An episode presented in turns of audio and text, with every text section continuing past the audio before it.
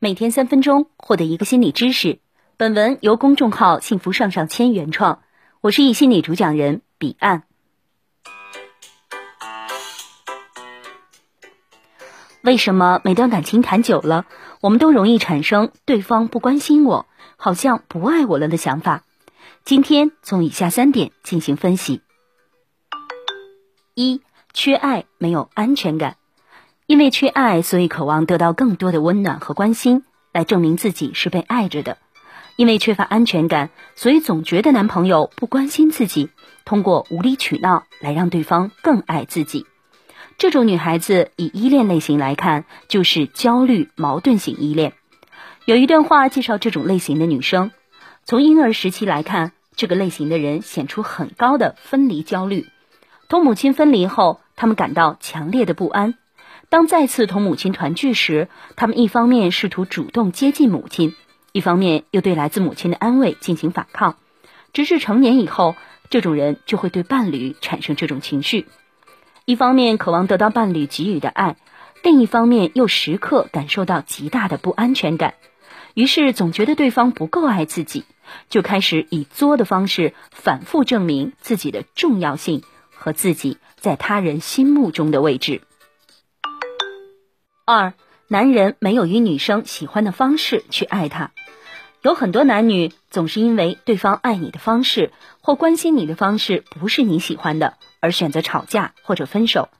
我们总是喜欢爱人以我们喜欢的方式对我们好，可我们却忽略了男人和女人在表达爱意时有本质上的区别，而且每个人对爱的定义其实都是不一样的。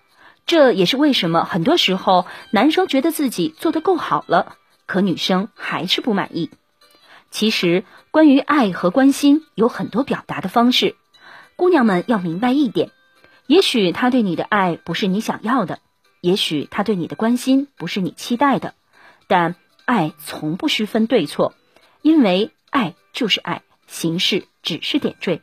你真正要在意的是他是否足够爱你。而不是总纠结他爱你的方式。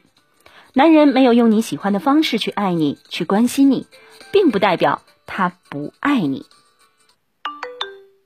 三、预期过高导致幸福体验越差。